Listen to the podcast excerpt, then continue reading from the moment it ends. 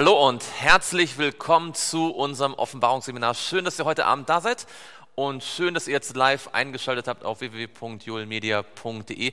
Letzte Woche haben wir begonnen in Offenbarung 1, Vers 1 und wir sind schon drei Worte weit gekommen. Und äh, ich verspreche euch, wir werden heute ein bisschen das Tempo anziehen.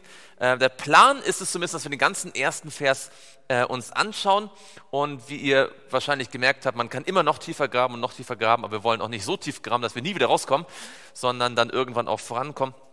Das soll ja Offenbarung Vers für Vers sein. Und dieser erste Vers hier, den wir heute nochmal anschauen werden, der hat unglaublich viele interessante Ideen, die uns auch ganz praktisch für unseren Glaubensalltag helfen werden. Und bevor wir den jetzt aufschlagen und gemeinsam studieren, möchte ich, dass wir gemeinsam, wo es möglich ist, niederknien und Gott einladen, unser Studium zu segnen.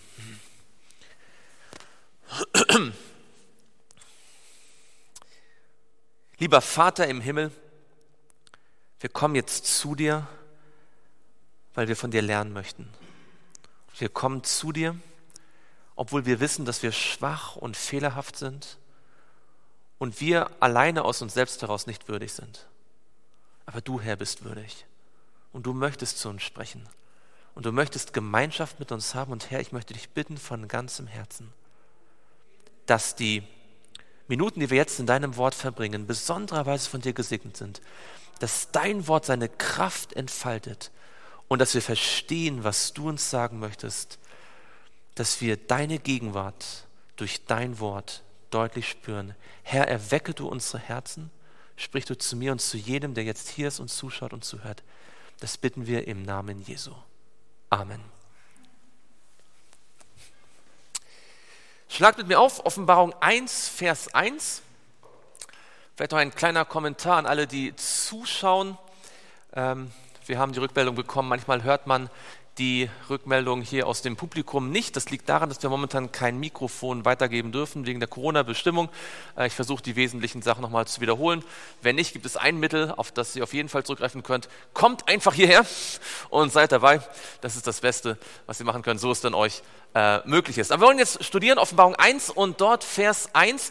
Wir haben das letzte Mal schon drei Verse angeschaut, äh, drei Worte nämlich Offenbarung Jesu Christi. Und nur damit wir noch einmal das im Hinterkopf haben und uns vor Augen führen, was wir gelernt haben, könnt ihr mir ganz kurz zusammenfassen, was wir gelernt haben über Offenbarung Jesu Christi. Was steckt in diesen drei Worten an wesentlichen Dingen drin? Was haben wir gelernt? Ja?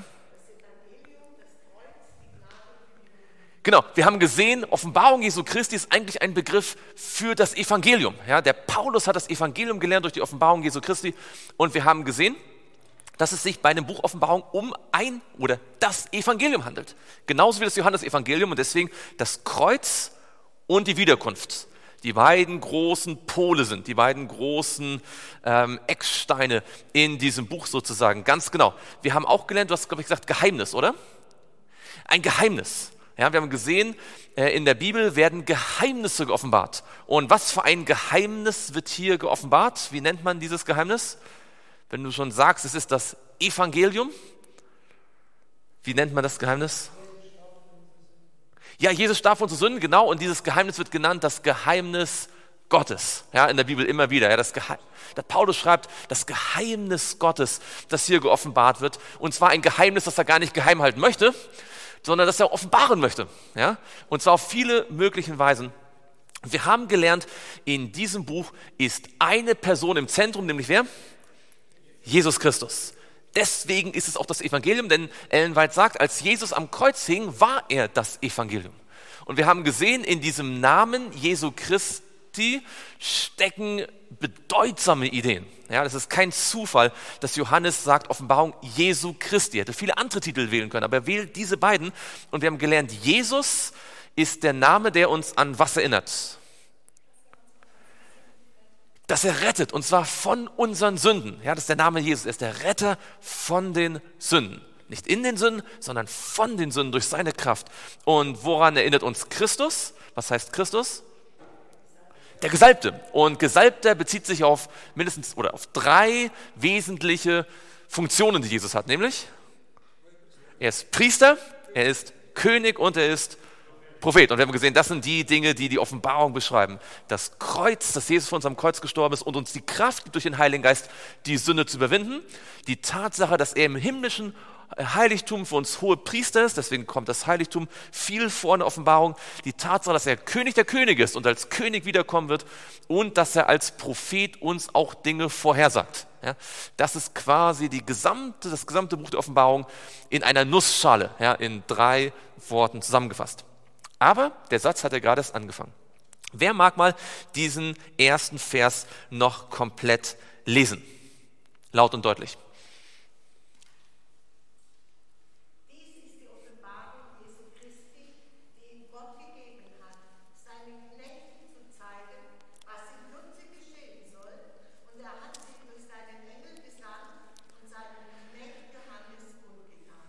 Ganz genau. Es geht weiter, Offenbarung Jesu Christi und wir haben das letzte Mal gesagt, Jesus ist im Zentrum, es ist die Offenbarung, die von Jesus kommt und die Offenbarung, die sich um Jesus dreht. Ja, das sind die beiden Aspekte. Offenbarung Jesu Christi kann ja heißen, sie kommt von Jesus und sie handelt von Jesus und beides ist wahr. Jesus ist im Zentrum, aber schon der nächste Teilsatz sagt, die Gott ihm gegeben hat. Was will uns die Bibel damit sagen? Was will Johannes sagen, wenn er sagt, Offenbarung Jesu Christi, die Gott ihm gegeben hat? Ja?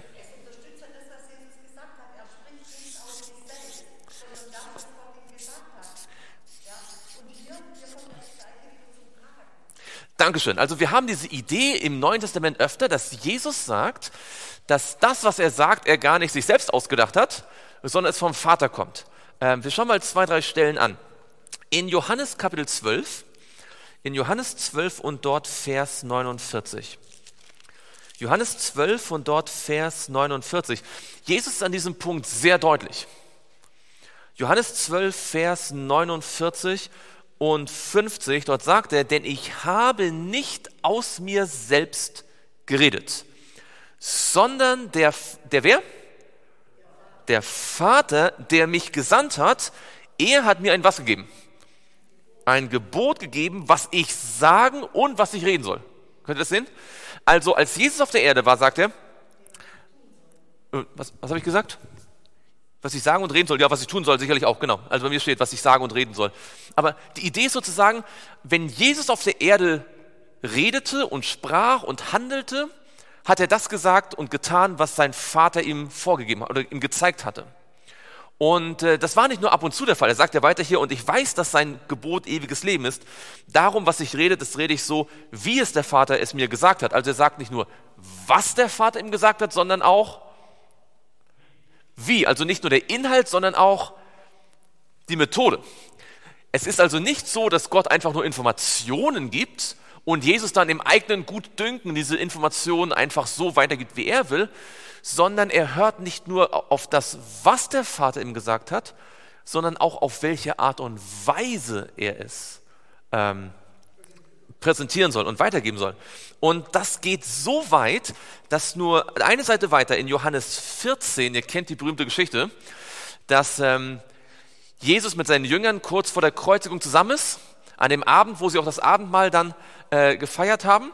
Und einer von den Jüngern, sagt, zeige uns den Vater. Und dann sagt Jesus etwas, wo man jedes Mal, wenn man richtig drüber nachdenkt, ein bisschen Gänsehaut kriegt. Er sagt,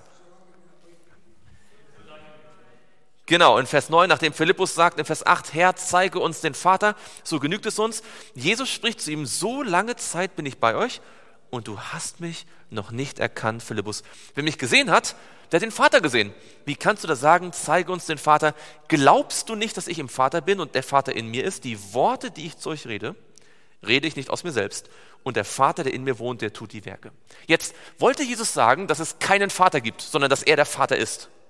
Nein, als Jesus auf der Erde war, gab es auch einen Vater im Himmel, oder? Jesus hat zum Vater gesprochen.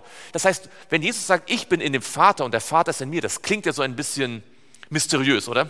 Das klingt ein bisschen sehr theologisch. Aber was es eigentlich bedeutet ist, Jesus hat so genau hingehört auf das, was der Vater gesagt hat und so genau überlegt, was der Vater tun würde, dass er quasi den Vater imitiert hat. Man kann also sagen, das Leben von Jesus war die Imitation des Vaters. Sodass wenn man Jesus sehen konnte auf der Erde, Man wusste, wenn Gott der Vater hier wäre und wenn er in Galiläa herumgehen würde und wenn er durch die Dörfer gehen würde und wenn er auf dem Berg sein würde, würde er das Gleiche sagen und das Gleiche tun.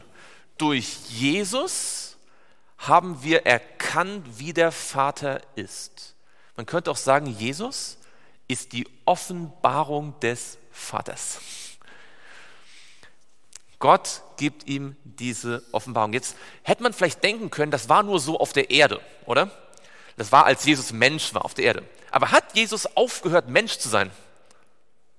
Nein, er ist immer noch im Himmel Mensch. Er ist zwar ein verherrlichter Mensch, ja, nach der Auferstehung, aber die Bibel sagt, dass er als Mensch wiederkommen wird, als Menschensohn. Das heißt, das hat auch jetzt nicht aufgehört. Was Jesus uns auch jetzt zeigt, ist das, was er vom Vater gehört hat. Nicht, weil Jesus eine Maschine wäre, die nicht selbst reden könnte. Jesus ist ja eine eigenständige Person. Wir sehen hier eine Unterordnung, die ganz außergewöhnlich ist. Übrigens ist es die gleiche Art von Unterordnung, die auch der Heilige Geist zu Jesus wiederum hat. Ja, denn Jesus sagt auch vom Heiligen Geist, er wird nicht aus sich selbst reden, sondern was er hören wird, wird er euch verkündigen. Ja? Aber es ist ein anderes Thema. Jetzt würde mich interessieren, wie hat das Jesus auf der Erde gemacht? Wie war das ganz praktisch? Wie, woher hat Jesus gewusst, was denn der Vater sagen würde und was der Vater tun würde? Er hat, er hat auch ganz normal gelebt wie wir. Er ist aufgestanden. Wie, wo hat Jesus das gewusst? Hm? Aus dem Wort, genau. Und wie hat er das praktisch gemacht? Also, was bedeutet es für Jesus praktisch damals, zu sagen, was der Vater sagen würde und zu tun, was der Vater getan hätte? Mhm. Er hat sich jeden Morgen, das erste, was er gemacht hat, hat sich Zeit genommen für Gott.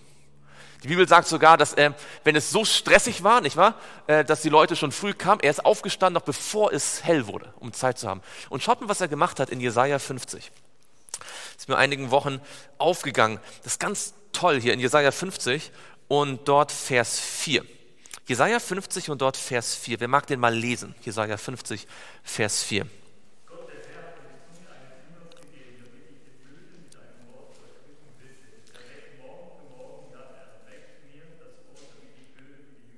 Genau, wenn ihr weiterlest, seht ihr, es geht um Jesus. Ja, es geht in Vers 6 darum, dass seine Wange denen darbot, die ihn rauften und sich nicht vor Schmach und Speichel verbarg. Jesus sagt hier, dass er morgen für morgen aufgewacht ist. Und was hat er gemacht jeden Morgen? Er ist in die Stille gegangen. Und was hat er in der Stille gemacht? Er hat gebetet. Konkret, was hat er gemacht? Er hat gehört. Und zwar, wie hat er gehört? Wie ein Jünger. Was ist ein anderes Wort für Jünger? Wie ein Schüler. Also Jesus, der Schöpfer von Himmel und Erde, der unsere Genetik erfunden hat und der die Tiefsee mit Tieren gefüllt hat, ja, und der das Universum geschaffen hat, ist jeden Morgen aufgestanden und hat gesagt, lieber Vater, ich möchte heute von dir lernen. Bring mir etwas bei, was ich, und jetzt ist der nächste Punkt, er hat nicht nur gesagt, er hat mir nicht nur das Ohr eines Jüngers gegeben, sondern auch die Zunge. Was macht man mit der Zunge?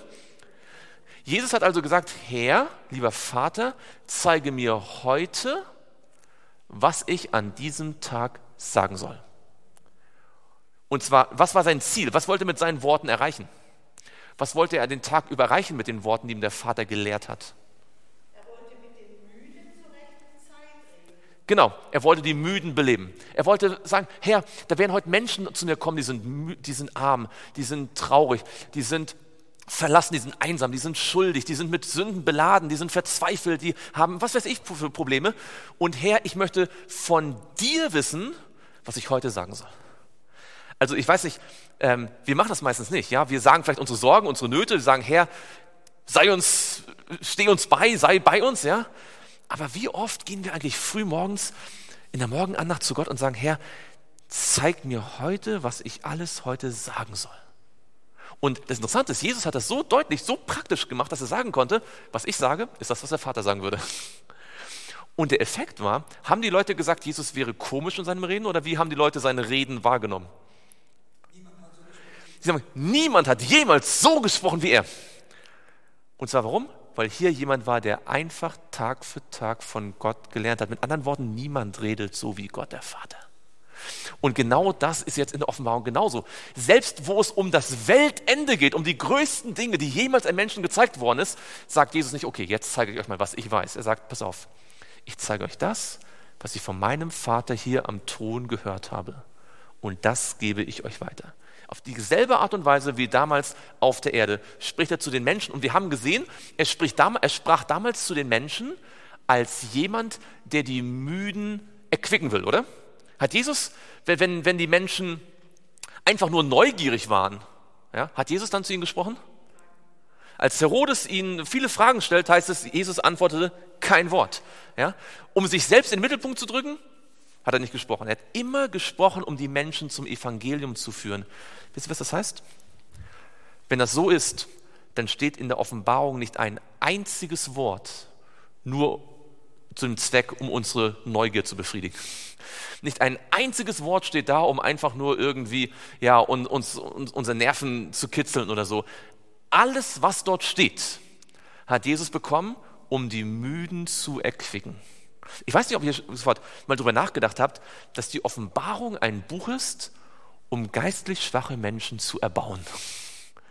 Eher haben wir mal den Eindruck, ja, das ist, wenn du geistlich schwach bist, lies mal Johannes, ja, lies mal die Psalmen oder so. Die Offenbarung ist mehr für die Gefestigten, ne? so die, die schon im Glauben feststehen, die dann mal so harten, äh, harte, harten Towwerk vertragen können oder so. Weit gefehlt.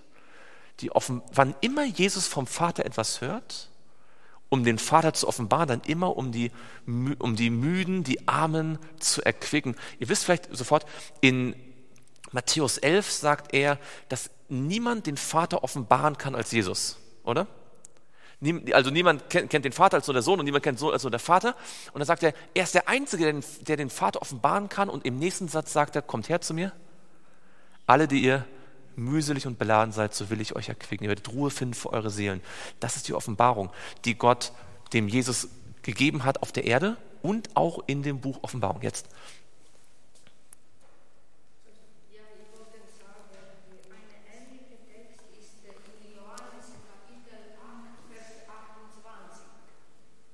Ja, sag mal.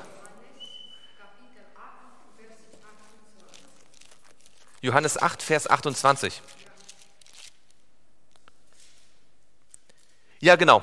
Wo er sagt, ich tue nichts von mir selbst aus, sondern wie mein Vater, wie, wie mich mein Vater gelehrt hat, so rede ich. Ganz genau. Ganz genau dieselbe, dieselbe Idee. Also wir sehen, Jesus erhält diese Offenbarung, ähm, um die Müden zu erquicken. Jetzt in Offenbarung 1 steht sogar ganz deutlich, warum er sie erhält. An wen ist die Offenbarung gerichtet? In Offenbarung 1, Vers 1. Das heißt, die Offenbarung Jesu Christi, die Gott ihm gegeben hat, um seinen Knechten zu zeigen, was rasch geschehen soll. Das heißt, diese Prophezeiungen sind dazu da, um uns zu ermutigen, nicht um uns zu belasten, um uns zu erfrischen, nicht um uns zu erschrecken. Und das ist ein sehr wichtiger Gedanke, weil wir uns jetzt, ähm, du hast dich gemeldet. Also, Entschuldigung. Ja warum viele offenbar nicht verstehen, liegt darin, weil nicht alle Knechte sind. Man muss verstehen, was wieder der Knechte am Menschen der Knecht. Wenn ich nicht Knecht bin, dann kann ich das offenbar nicht so verstehen, wie es Gott alle Also der Punkt ist ganz deutlich, die Offenbarung ist für die Knechte geschrieben, für die Knechte Gottes. Übrigens, ihr wisst, später in Offenbarung gibt es auch die Knechte Gottes, die versiegelt werden sollen an ihren Stirn. Ja? Jetzt, was ist ein Knecht? Ein Diener. Also ein Diener, der jemand, der Gott gerne dient. Wer Gott nicht dienen möchte und Gott nicht sein Leben zur Verfügung stellt, der wird die Offenbarung nicht verstehen können, weil die Offenbarung ist gegeben für die Knechte. Nun, lasst uns kurz an diesem Punkt mal, kennt ihr jemanden in der Bibel, der sich Knecht Jesu Christi nennt? Paulus gab ganz oft, ich meine, ein Knecht Jesu Christi. Hattet ihr den Eindruck, dass der Paulus sich geknechtet gefühlt hat von Jesus? Nein, das ganz sicherlich nicht. Ja? Ähm, schauen wir ganz kurz zwei, drei Stellen an in Psalm 25. Psalm, was heißt das? Was heißt es eigentlich, Knecht Jesu zu sein? Psalm 25 und dort Vers 14. Psalm 25 und dort Vers 14. Da haben wir nochmal das Geheimnis des Herrn, das Geheimnis Gottes. Und für wen wird es gegeben. Schaut mal hier in Psalm 25, Vers 14. Das Geheimnis des Herrn ist für wen? Für die, welche ihn fürchten. Hier sehen wir das Geheimnis Gottes, ja, das offenbart wird durch Jesus Christus, ist für die, die ihm dienen, ja, die Knechte Gottes. Hier sehen wir in Psalm 25, das Geheimnis Gottes ist für die, welche ihn fürchten. Und was lässt er sie dann erkennen? Und er lässt sie seinen Bund erkennen. Wir studieren jetzt in der Sabbatschule den Bund. Und ihr könnt mir vielleicht mit ein, zwei Worten was sagen. Was ist der Bund? Die Verbindung, und in der Bibel ist der Bund, der ewige Bund, Gott verbindet sich mit Menschen, ein anderes Wort für Evangelium. Ja, eigentlich, äh, es gibt viele Begriffe, viele Konzepte, es ist immer das Evangelium. Ja. Ihnen zeigt er das Evangelium. Die, die Interesse haben, die sich, die Gott fürchten, denen offenbart er seinen Bund. Jetzt schaut mal mit mir einen interessanten Text an. Übrigens, wie oft macht das Gott? Äh, wie oft offenbart er seine Pläne, wenn etwas tut für sein Volk? Also wie oft tut er etwas, ohne es zu offenbaren und wie oft tut er etwas und er offenbart es auch? Immer. Was sagt Amos 3, Vers 7? Haben wir, glaube ich, letztes Mal gelesen. Der Herr tut nichts, es sei denn, er offenbart sein Geheimnis den Knechten, den Propheten. Das heißt, wenn Gott alles offenbart, was er tut, dann gibt es einen logischen Schluss. Er möchte verstanden werden. Also wenn ich nicht verstanden werden möchte, dann schweige ich. Ja, dann sage ich nichts, dann, dann hülle ich mich in Schweigen, dann, dann, dann ver, verberge ich Dinge, verschweige Dinge. Aber wenn ich über alles rede, was ich mache, ja, wenn, ich, wenn ich alles, was ich tue, erkläre und offenbare, dann, dann offensichtlich, weil ich verstanden werden möchte. Wichtiger Punkt. Die Offenbarung ist nicht ein Buch, das schwer zu verstehen ist und Gott sagt, naja, die, die jetzt so, also so richtig gut im Glauben vorangeschritten sind, denen könnte ich ja mal ein bisschen was zeigen. Ja? Wie wir leider oft die Offenbarung ein bisschen empfinden. Nein, die Offenbarung ist ein Buch, wo Gott sagt, ich möchte unbedingt euch das alles zeigen. Es gibt nichts, was ich euch verbergen möchte. Das ist, glaube ich, sehr, sehr wichtig, dass wenn wir an das Studium der Offenbarung herangehen, wir nicht das Gefühl haben, hier ist irgendwie eine besonders hohe Latte, die nur die geistlich äh, gut Ausgebildeten äh, nehmen können, sondern hier spricht Gott, der von seinem ganzen Herzen uns etwas zeigen möchte.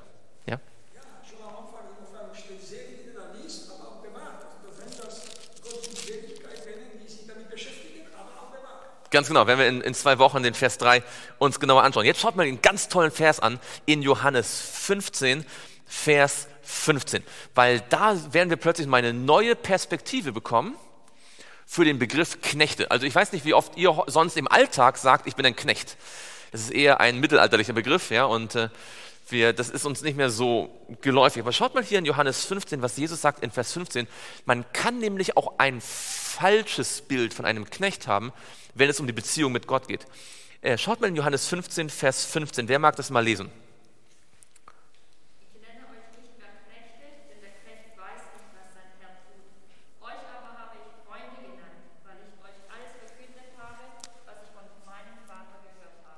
Genau. Jetzt sagt Jesus hier, er gibt noch einen anderen Begriff. Er sagt nicht Knecht, sondern er sagt Freund. Nun, wir sind Knechte, aber Jesus sagt, es gibt eine Art von Knechtschaft, die meine ich nicht. Welche Art von Knechtschaft meint Jesus nicht? Wie würdet ihr diese Knechtschaft bezeichnen, von der Jesus sagt, nee, das meine ich eigentlich nicht? Genau, also wenn ich jetzt ein Knecht von jemandem bin und der mir nicht genau sagt, was er vorhat und warum er es vorhat, welche, welche Beziehung habe ich dann zu diesem Meister, zu diesem Herrn? Ich tue die Dinge einfach nur, weil er sie mir gesagt hat keine enge Beziehung, schon gar keine Liebesbeziehung oder so, einfach nur wie ein Sklave. Ja, ich tue das, weil ich mich nicht wehren kann. Leider haben manche Menschen so ein Bild von Gott. Sie wollen gehorsam sein, weil Gott ist da oben und sie sind hier unten und Gott ist mächtig und sie wollen nicht bestraft werden, deswegen gehorchen sie. Und Jesus sagt, das ist gar nicht, was ich will. Ich will nicht, dass ihr einfach meine Sklaven seid und tut, was ich euch sage. Hauptsache, ob ihr es versteht oder nicht. Gott sagt, ich möchte, Jesus sagt, ich möchte, dass ihr meine Freunde seid. Denn woran, er sagt, woran ist der Unterschied zwischen einem Knecht in dem Sinne, wie wir es gerade gesagt haben, und einem Freund? Was ist der Unterschied? Was ist der eine große Unterschied im Vers? Genau. Dem Freund sagt der Herr, was er alles tut und warum und wieso. Wenn ich einen Freund habe, ist es nicht auch so, dass ihr mit euren Freunden mehr erzählt als mit euren Arbeitskollegen? Also die ihr vielleicht nicht so besonders mögt? Einem Freund teilt man mehr mit als fremden Menschen. Jesus sagt, daran, dass ich euch alles offenbare, könnt ihr sehen, dass das Wort Knecht nicht bedeutet, dass ihr einfach Sklaven seid und einfach tun müsst, was ich sage, weil ich mächtiger bin, sondern daran könnt ihr erkennen, dass ich eigentlich möchte, dass ihr meine Freunde seid. Dass ihr mir nicht gehorcht, weil ich schon quasi mit der Peitsche stehe, ja, mit, den, mit den sieben Plagen und mit, den, mit, den, mit dem Feuer nach den tausend Jahren. Und wenn ihr ja nicht gehorcht, nicht wahr, dann aber wird es euch, sondern dass ihr mir gehorcht, weil ihr merkt, es ist sowieso das Beste und ich will nur das Beste für euch. Und jetzt überlegt mal, wenn die Bibel sagt, dass wir Freunde sind, weil Jesus uns etwas gesagt hat. Könnt ihr sehen hier? Er sagt ja, ich habe euch Freunde genannt, weil ich euch alles verkündigt habe, was er von wem gehört hat. Von seinem Vater. Also Jesus sagt, hier auf der Erde habe ich ständig von meinem Vater etwas gehört und ich habe euch alles gesagt, was ich von meinem Vater gehört habe. Deswegen, weil das so ist, deswegen nenne ich euch meine Freunde. Jetzt kommen wir zur Offenbarung. Und die Offenbarung beginnt mit den Worten Offenbarung Jesu Christi, die Gott ihm gegeben hat, um seinen Knechten zu zeigen. Also sagt mit anderen Worten, was ist die Offenbarung? Die Offenbarung ist eine Freundschaftsanfrage. Die Offenbarung ist ein Beweis dafür, dass Jesus nicht nur auf der Erde, sondern auch im Himmel unser Freund sein möchte. Er sagt, das, was ich auf der Erde gemacht habe, um euer Freund zu sein, das mache ich jetzt immer noch. Ich offenbare euch alles, was ich weiß. Alles, was mir der Vater gezeigt hat. Alles, was wichtig ist für das Evangelium, sage ich euch alles. Und damit ihr es wisst, schon auf der ersten Seite der Offenbarung, im ersten Vers, ihr seid meine Freunde. Die Offenbarung will uns sagen, dass Jesus unser Freund ist. Und ich glaube, wenn man das im ersten Vers verstanden hat, liest man die Offenbarung anders. Man liest das nicht mehr als nur, das ist alles, was kommen wird, weil ein allmächtiger Gott es sagt und wehe, ich werde es nicht schaffen. Sondern man liest es, dass Gott sagt, schau mal, das ist der, was ist alles passieren wird. Und wir gehen hier gemeinsam hindurch. Ich will dein Freund sein. Wir gehen Schritt für Schritt. Deswegen sage ich dir es, damit du weißt, was kommt und nicht überrascht bist. Ich weiß nicht, ob ihr das mal euch so durch den Kopf gehen lassen habt, aber die Offenbarung beginnt im ersten Vers nicht nur damit, dass das Evangelium ist, nicht, dass es Jesus im Zentrum ist, sondern dass es eine Freundschaftsanfrage ist an uns alle, dass wir mit Jesus befreundet sind. Nun, du hast dich kurz gemeldet. Ja.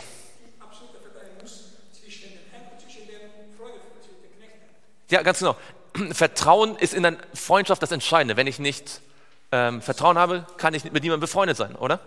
Ähm, und interessant ist, was er jetzt sagt, er, er, er hat es den, den Knechten gezeigt, ja, was rasch geschehen soll. Steht bei euch in der Schlacht auch, was rasch geschehen soll? Hat jemand eine andere Übersetzung? Was? In Kürze? in Bälde, mir geht es noch nicht um das Rasch oder Kürz oder Bälde, sondern um das Soll. Steht bei euch auch Soll? Hm? Weil es geschehen soll. Weil das Griechische eigentlich auch bedeuten kann oder eigentlich besser noch bedeutet, was geschehen muss. Weil geschehen soll, man könnte denken, dass Gott sagt, naja, ich habe mir das und das ausgedacht, das soll jetzt geschehen. Ja, so, das sage ich euch mal, was, was geschehen soll. Die Idee ist eher, er sagt, was geschehen muss weil in Offenbarung finden wir den Kampf zwischen Gut und Böse. Wir finden den Kampf zwischen Gerechtigkeit und Ungerechtigkeit. Von Gottes Seite müsste es nie Plagen geben, oder? Von Gottes Seite müsste es nie eine Vernichtung der Gottlosen geben. Von Gottes Seite her müsste es auch keinen Antichristen geben. Aber weil es einen Kampf gibt, gibt es manche Dinge, die halt sich nicht vermeiden lassen sozusagen. Und Jesus, unser Freund, sagt, schaut mal, ich sage euch jetzt, was leider aufgrund des großen Kampfes noch alles geschehen wird in dieser Welt, bis es endlich mal eine neue Erde geben wird, was geschehen muss. Und weil ich euch so lieb habe, sage ich euch alles, was wichtig ist, was geschehen muss. Jetzt kommen wir zu dem Wort rasch. Also wir haben jetzt ja diese Idee von Prophetie, etwas, was in der Zukunft geschehen soll. Und das Wort, um das es hier geht, ist rasch oder in Bälde, in Kürze. Und dieses Wort ist natürlich, wie ihr euch vorstellen könnt, in der Theologie immer schon sehr umstritten gewesen. Warum? weil die Offenbarung wurde wann ungefähr geschrieben? Also so Pi mal Daumen? ja, so ungefähr 90, 95, 100, also Ende des ersten Jahrhunderts vor Christus. Ja. Und jetzt haben wir 2021. Wir sind gut und gerne 1900 Jahre später. Und jetzt die Frage, was genau meint rasch? Bald, in Kürze. Das Wort, äh, das hier steht, ist Tacheus. Da kommt unser Tacho her. Ja, das hat was mit Zeit zu tun. Ja? Tacho. Ähm, was meint ihr? Warum steht hier, was bald geschehen muss, was rasch geschehen muss, was in Kürze, in Bälde geschehen muss? Da hat doch, man hat doch ganz offensichtlich den Eindruck, dass hier Gefahr im Verzug ist. Ja? Dass es also eine Dringlichkeit gibt, oder? Warum? Was, was denkt ihr? Was, was, was verbirgt sich dahinter? Hat jemand eine Idee? Ja, also um, um uns, ähm, dass, wir, dass uns vorbereiten. Haben wir noch eine Idee?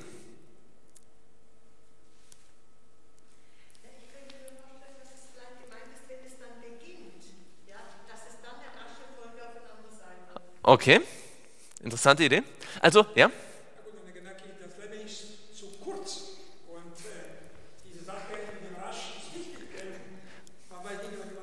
Das stimmt, ja, also uns, unser Leben, wir wissen nicht, wie lange wir leben, ja, wir wissen nicht, wie lange wir Gnadenzeit haben, persönlich, ja, vollkommen richtig. Aber trotzdem ist es doch merkwürdig, dass er, er hätte auch sagen können, es dauert sehr lange, aber bereitet euch trotzdem darauf vor, weil ihr wisst nicht, wie lange ihr leben könnt.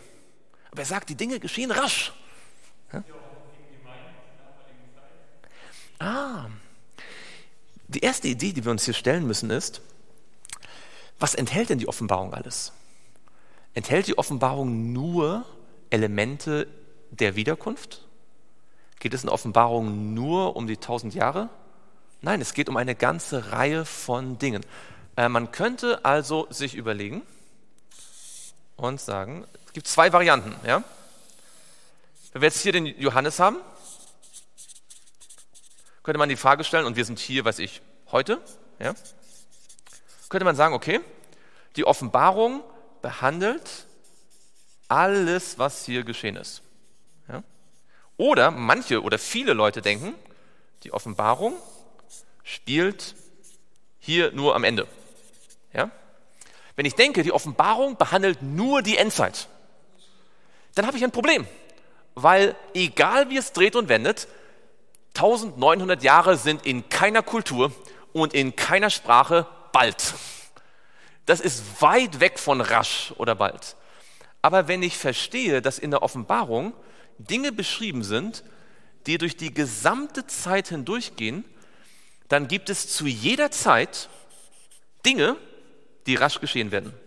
Und in der Zeit auch Dinge. Es gibt in der Zeit auch Dinge, die rasch geschehen werden. Es gibt auch Dinge, die noch lange hindauern. Es gibt Dinge, die schon geschehen sind. Ich gebe euch ein Beispiel. Wir leben jetzt in einer bestimmten Zeit und wir wissen aus der Offenbarung, was schon geschehen ist, oder? Wir wissen auch, was rasch geschehen wird. Zum Beispiel glauben wir, dass Jesus bald wiederkommt. Wir glauben, dass vorher Offenbarung 13 am Ende, die, der letzte Teil von Offenbarung 13 sich erfüllt. Der erste Teil hat sich schon erfüllt. Wir glauben, dass Offenbarung 13 der Teil 2 sich erfüllen wird, Offenbarung 14 sich völlig erfüllen wird, Offenbarung 18, 1 bis 4 und so weiter. Aber wir glauben nicht, dass Offenbarung 21 sich rasch erfüllen wird. Denn Offenbarung 21 erfüllt sich wann? In über 1000 Jahren, in mindestens 1000 Jahren. Das ist nicht rasch. Das heißt, wenn hier steht, diese Dinge, heißt es nicht, dass alle Dinge der Offenbarung an einem Punkt sich rasch erfüllen werden, sondern in jeder Generation gibt es Dinge, die sich demnächst erfüllen werden. Deswegen haben wir die sieben Gemeinden nachher und wir haben die sieben äh, Siegel und, und Posaunen. Und zu jeder Zeit kann ein gläubiger Christ in die Offenbarung gehen und sagen, okay, was ist momentan dran? Wie nennt man diesen Begriff äh, in der Theologie? Gegenwärtige Wahrheit. Ja? Alles ist wahr, aber es gibt eine Sache, die ist jetzt für mich hier an dieser Stelle besonders wichtig, weil das kommt als nächstes. Ja? Also für Daniel, in Daniel, als er am Ende äh, der, der 70 Jahre in Babylon war, war für ihn wichtig, wann sind die 70 Jahre zu Ende und wir können wieder zurück nach Jerusalem.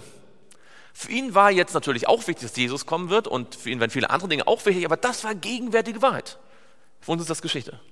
Für uns sind andere Dinge gegenwärtige Wahrheit, die für Luther oder für, für Paulus noch etwas in der Zukunft war. Und deswegen lasst euch nicht irritieren mit diesem rasch. Dieses Wort rasch ist ganz buchstäblich rasch, aber es bedeutet halt, dass es in der Offenbarung äh, zu allen Zeiten Dinge gibt. Und das bedeutet, dieser Vers macht nur Sinn, wenn wir die Offenbarung auch wirklich so auslegen, dass von der Zeit von Johannes bis heute und darüber hinaus noch, ja, es geht ja noch weiter, immer auch Dinge stattfinden werden. Das nennt man, vielleicht habt ihr es mal gehört, das nennt man die sogenannte historizistische Auslegung, Historizismus. Kommt von Historie, ja, Geschichte. Die Offenbarung erfüllt sich Stück für Stück in der Geschichte. Wenn man jetzt sagt, nee, das ist alles nur in der Zukunft, ja, das ist quasi 2000 Jahre Pause und plötzlich bricht die Offenbarung los. Weiß man von euch, wie man diese Auslegung nennt, diese Auslegungsmethode? Futurismus. Ja? Das hat übrigens ein Jesuit erfunden. Ähm, und der wusste auch warum. Weil wenn die Offenbarung sich erst in der Zukunft erfüllt, kann der Antichrist nicht in Rom sitzen. Das war der, der Hauptgrund, warum das eigentlich erfunden hat wahrscheinlich. Ähm, aber dieser Futurismus, der scheitert schon am ersten Vers der Offenbarung. Weil wenn der Futurismus wahr wäre, ist Offenbarung 1, Vers 1 falsch. Und da brauchen wir gar nicht weiter studieren. Also nur wenn wir die Bibel historizistisch auslegen, die Offenbarung, dann macht Vers 1 auch Sinn. Denn wann hatte Jesus Knechte auf der Erde? Im ersten Jahrhundert, im zweiten, er hatte zu allen Jahrhunderten Knechte. Und für alle musste er etwas haben. Ja? Und das heißt übrigens auch, dass wir nicht den Anspruch haben müssen, dass jeder Vers der Offenbarung sich auf unsere Zeit bezieht. Manchmal werdet ihr Leute finden, die so, so, begeistert von der Offenbarung und jedes Ding, jede Posaune, jedes alles muss ist der jetzigen Zeit und das erfüllt sich hier und das erfüllt sich da. Unsinn. Wenn wir schon 2000 Jahre lang Christengeschichte haben, wird es sehr viele Elemente geben der Offenbarung, die sich schon erfüllt haben und die wir nicht ständig jetzt in unsere Zeit äh, legen können. Ja? Wir fangen ja auch nicht an und, und tun in Daniel 2 alles wieder in unsere Zeit legen, oder? In Daniel 7, das ist auch das meiste schon erfüllt. Wir leben in einer bestimmten Zeit und manches kommt noch. Ja? Aber wenn es geht um die sieben Gemeinden, dann finden wir Elemente in jeder Epoche. Oh, natürlich. Ganz genau. Wir finden auch, wir können auch von, von den Persern was lernen und wir können von, von, äh, aus dem Mittelalter was lernen. Aber es gibt eine Erfüllung eine historische Erfüllung und dann kann man aus jeder Zeit was lernen. Ja? Wir können ja auch aus den Geschichten der Bibel was lernen. Wo sollen wir ja? ja? Aber das heißt nicht, dass die Zeit von Abraham noch kommt. Ja, die ist gewesen. Ja, wir können von Abraham lernen. Ganz genau. Also das ist dieses rasch und dieses rasch heißt wirklich schnell. Also ich gebe euch nur ein paar Beispiele. Ähm, wenn Petrus im Gefängnis ist, da wird ihm aufgemacht von dem Engel und dann sagt er, steh schnell auf. Ja? Also, oder zum Beispiel, Jesus sagt zu Paulus in Jerusalem, mach dich auf den Weg, geh schnell aus Jerusalem, die werden dich umbringen. Ja? Oder äh, Festus sagt, ich werde in Kürze abreisen. Oder ähm, Paulus sagt auch, Gott wird den Satan in Kürze unter den Füßen zermalmen. Also die ist immer so schnell. Und zu jeder Zeit gab es Dinge, die gegenwärtige Wahrheit waren. Das ist also eine ganz wichtige Idee. Nun, gehen wir noch ein bisschen weiter. Wir sind äh, fast am Ende angelangt. Es heißt ja hier in der Schlachter zumindest, in Offenbarung 1, Vers 1, ähm, Offenbarung Jesu Christi, die Gott ihm gegeben hat, um seinen Knechten zu zeigen, was rasch geschehen soll. Und er hat sie bekannt gemacht. Jetzt dieses Wort wird meistens nicht gut übersetzt. Bekannt gemacht klingt so ein bisschen wie Bekanntmachung in der Gemeinde. Ja? Jetzt kommt die Bekanntmachung. Dieses Wort Bekanntmachung, also wir müssen hier nicht viel Griechisch lernen, keine Angst, aber das lohnt sich mal. Das ist das Wort Semaino. Okay? Semaino. Und Semaino kommt eigentlich von, das Wort, das da drin steckt, ist das Wort Sema, das ist das Wort Zeichen. Und ich gebe euch mal zwei, drei Bibelstellen, damit ihr so eine Idee bekommt, was das eigentlich bedeutet. Schaut mal mit mir in Johannes 12 und dort Vers 33. Johannes 12 und dort Vers 33. In Johannes 12 und dort in Vers 33, wer mag das mal lesen?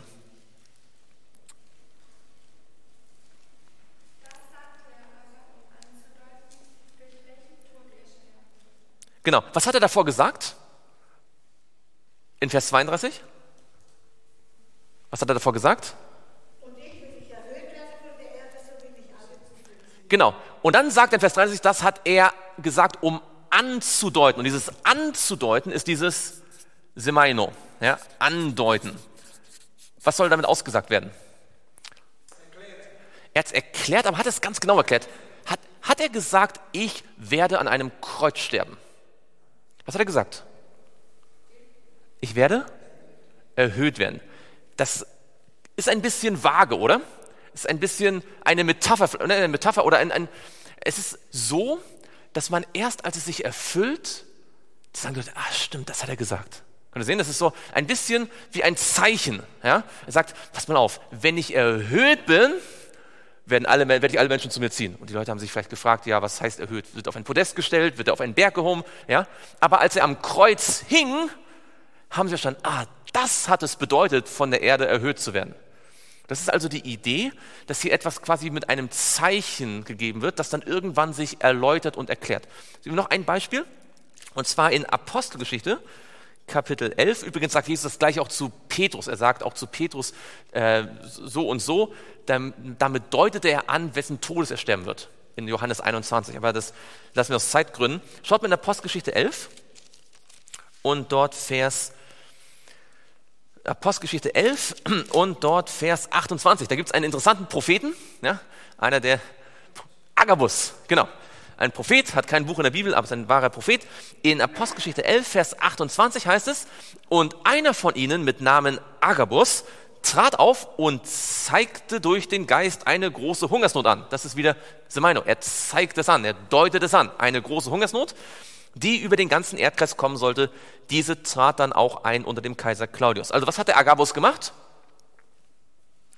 Auf Deutsch, gut Deutsch, was hat er gemacht? Er hat eine Prophezeiung gegeben ja, hat eine Vision vielleicht gehabt oder einen Traum, hat diesen Traum erzählt oder die Vision, hat eine Prophezeiung gegeben und Prophezeiung in der Bibel, so viel wisst ihr, oder? Egal ob es Jesaja, Jeremia, Daniel, äh, Offenbarung ist, Prophezeiungen haben immer so ein bisschen was Gleichnishaftes, ja, da gibt es Symbole, da gibt es Hörner, Tiere, ähm, alle möglichen Dinge, ja, Bäume. Die Prophezeiungen sind meistens nicht im Klartext geschrieben, ja, sondern immer so ein bisschen zeichenhaft und das ist diese Idee, dass schon im ersten Vers der Offenbarung steht, dass dieses Buch anders ist als das Johannesevangelium zum Beispiel. Dieses Buch ist in Zeichen geschrieben und in Symbolen.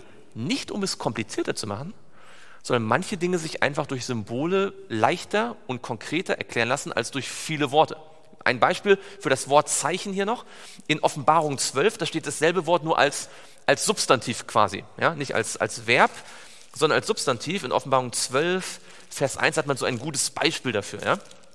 Offenbarung 12, Vers 1, da heißt es, und ein großes Zeichen erschien im Himmel. Ihr wisst, was das ein Zeichen ist, oder? Wer erscheint da im Himmel?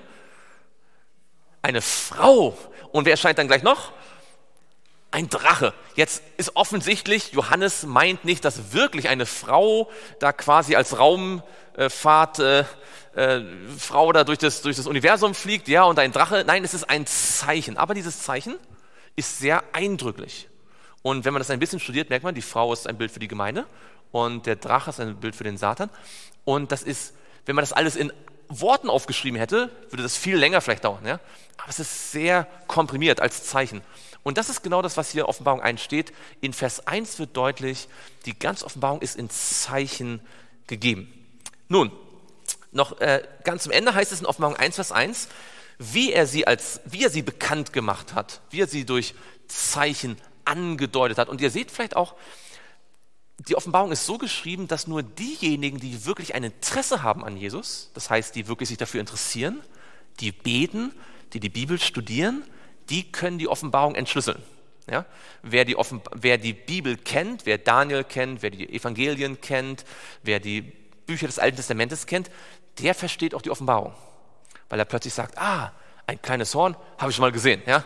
Oder ein Drache, ja, Frau, Drache, kleines Kind, kenne ich, 1. Mose 3, ja? Wer die Bibel kennt, kann die Zeichen entschlüsseln. Wer die Bibel nicht kennt, der kann sie nicht entschlüsseln. Das heißt, das ist quasi wie so ein, ein Passwort sozusagen, damit nicht diejenigen sich daran vergreifen, die gar nicht eigentlich Knechte Gottes sind, ja?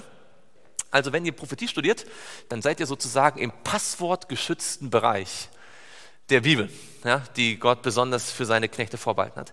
Also, zum Schluss heißt es, und durch seinen Engel, seinem Knecht Johannes, gesandt. Er hat dieses bekannt gemacht, indem er seinen Engel gesandt hat, eigentlich wörtlich. Wer war denn dieser Engel? Weiß das jemand von euch? Also die Bibel sagt es nicht explizit, gibt keine Bibelstelle, die es sagt, aber erstens durch die Parallele zu Daniel ist es ziemlich offensichtlich und Ellen White bestätigt das dann auch, es war der Engel Gabriel, der dieselben großen Prophezeiungen hier auch dem Daniel gegeben hat. Und es heißt hier, dass ähm, er sie Johannes gegeben hat. Vielleicht ganz kurz noch, was wisst ihr über Johannes? Warum war der Lieblingsjünger Jesu? Hat Jesus so Favoriten? Er war der, der sich am allernächsten an Jesus angeschmiegt hat, der immer noch näher zu Jesus wollte. Näher, noch näher. Vielleicht könnt ihr euch daran erinnern. Ja, immer noch näher und noch näher wollte er zu Jesus. Niemand war so offen für die Liebe Jesu wie Johannes. Er war wie ein Schwamm. Jede Korrektur, jeden Tadel hat er aufgenommen, hat sich immer korrigieren lassen, wollte immer noch näher zu Jesus. Kennt ihr noch jemanden, den die Bibel nennt, den vielgeliebten? Daniel. Und es ist interessant, es gibt interessante Parallelen zwischen Johannes und Daniel. Zum Ersten, beide waren besonders geliebt von Gott. Nicht, weil sie weil Gott irgendwie Unterschiede macht, sondern weil sie sich besonders Gott hingegeben haben. Fallen dir noch Gemeinsamkeiten ein von Johannes und Daniel? Sie haben die großen Endzeitprophezeiungen bekommen. Ja? Daniel das Buch Daniel und Johannes die Offenbarung. Wo haben sie denn das bekommen? Wo hat Daniel sein, seine Vision bekommen? Von Gabriel, aber wo? In der babylonischen Gefangenschaft. Wo erhält Johannes seine Prophezeiung? In der römischen Gefangenschaft auf Patmos. Wie alt ist Daniel, als er die meisten seiner Visionen bekommt? Also bei Daniel 2 ist er noch wahrscheinlich recht jung, aber Daniel 7, Daniel 8, Daniel 9? Ein viele Jahrzehnte alt ja, so 70, 80, 90. Das sind die, die Zeit, wo er die Hauptvision bekommt, wo er das Buch schreibt. Johannes? Wir haben also zweimal zwei alte Männer im Gefängnis sozusagen, in, im Exil, die besonders von Gott geliebt sind und die großen Endzeitprophezeiungen schreiben. Nicht junge, frische Männer, ja, die so in der Blüte ihres Lebens stehen, ja, sondern Männer, die jahrzehntelang mit Gott gegangen sind. Übrigens Männer, die seit ihren Kindheitstagen an seit Jugendtagen mit Jesus gegangen sind und die so viel von der Liebe Gottes aufgesogen haben, dass Gott ihnen die Endzeitprophetie geben kann. Wisst ihr, was das bedeutet? Jesus gibt die Endzeitprophetie vor allem am liebsten denen, die besonders viel von seiner Liebe verstehen. Weil es gibt auch genügend Leute, die die Prophetie einfach nehmen als einen Holzhammer. Pff, um die Leute kaputt zu schlagen. Aber damit hat Jesus nichts zu tun. Jesus gibt die Offenbarung denjenigen, die von seiner Liebe erfüllt sind. Deswegen konnte Johannes und Daniel das nehmen. Und das, sofort im Umkehrschluss heißt das, diejenigen, die wirklich Jesus lieben, die wirklich Gott von ganzem Herzen lieben, die werden sich auch für Endzeitprophetie interessieren. Ja? Also vergesst es, wenn irgendjemand sagt, oh, bleibt mir weg mit der Prophetie, ich will mehr von der Liebe Gottes hören. Ja? Wenn ihr sowas hört, nehmt eure Beine in die Hand und lauft weg, wenn der Geist Gottes ist nicht da. Die Liebe Gottes führt immer zur Endzeitprophetie. Jetzt. Mhm. Ah, ist interessant. Das ist interessant. Daniel heißt, äh, Gott ist mein Richter. Dan ist Richter, I ist mein und L ist Gott. Mein Gott ist, äh, mein Richter ist Gott. Johanan ist, ist ja eigentlich von, von Hanania, kommt eigentlich von Hanania. Das heißt, Gott ist gnädig. Wird interessant, ja? Gott ist Richter, Gott ist gnädig. Ähm, können wir drüber nachdenken. Also, das heißt, was haben wir jetzt gelernt? Wir haben gelernt, es gibt in Johannes äh, in Offenbarung 1, Vers 1 eine Kette. Eine Kette sozusagen der Kommunikation. Wie sieht die aus? Bei wem geht's los? Wer ist der Erste, der, von wem kommt die Information? Gott dem Vater. Und Gott der Vater gibt sie wem? Jesus. Und Jesus gibt sie wem? Gabriel. Ja, dem Engel, genau. Und der Engel gibt sie wem? Johannes. Und Johannes gibt sie wem? Genau, also erstmal den Gemeinden, dort zu seiner Zeit. Und die geben es weiter, schreiben es ab, ja, tausend Jahre weiter von einem zum nächsten. Das Ganze kommt dann an uns. Übrigens, was wir nicht vergessen dürfen, Johannes war erfüllt vom Heiligen Geist. Der spielt nämlich die entscheidende Rolle. Ja? Der ist letztendlich der Autor der ganzen Sache. Darf nicht vergessen, auch wenn er jetzt hier nicht explizit erwähnt wird. Äh, ist er der Geist der Weissagung. Und diese Gemeinden haben es jetzt letztendlich uns weitergereicht. Jetzt sind wir hier, ja, also wir haben von Gott zu Jesus, Jesus zum Engel, der Engel zu Johannes, Johannes zu den Gemeinden, zu uns. Und was machen wir? Wir gehen es weiter. Ja. Wir sind also Teil der Kette, der Kommunikationskette Gottes. Das ist der Punkt. Wenn wir das hier verstehen, dann merken wir auch, die Offenbarung ist nie dazu da, nur dass wir mehr wissen, sondern wir sind Teil einer Kommunikationskette, mit der Gott alle Menschen erreichen will, nämlich darüber, wie Gott der Vater wirklich ist, so wie Jesus ihn offenbart. Durch Zeichen und zwar mit Dingen, die auch in unserer Zeit rasch geschehen sollen. Und damit möchte ich euch einladen, dass wir die Offenbarung wirklich als das nehmen, was sie ist, nämlich als eine Botschaft über den Charakter Gottes selbst. Und eine Einladung weiterzugeben, was wir gehört haben. Denn wisst ihr, wenn Jesus, der alles kann und alles weiß, jeden Morgen sich vom Vater belehren lassen kann, was er sagen soll und was er tun soll, wäre es nicht angemessen, dass wir jeden Morgen ehrlich zu Gott gehen und sagen, Vater, ich weiß nicht, was ich sagen soll. Du weißt, was die Zukunft bringt. Du weißt, was heute an, ansteht. Du weißt, welche müden Leute ich heute treffe. Zeig mir doch heute, ich möchte hören, damit ich weitergeben kann. Jedes Geschöpf Gottes ist ein Kanal, durch das er wirken möchte. Du und ich genauso. Und je mehr wir Gott lieben, desto effektiver können wir die Endzeitprophetie weitergeben. Wollen wir noch gemeinsam niederknien und beten?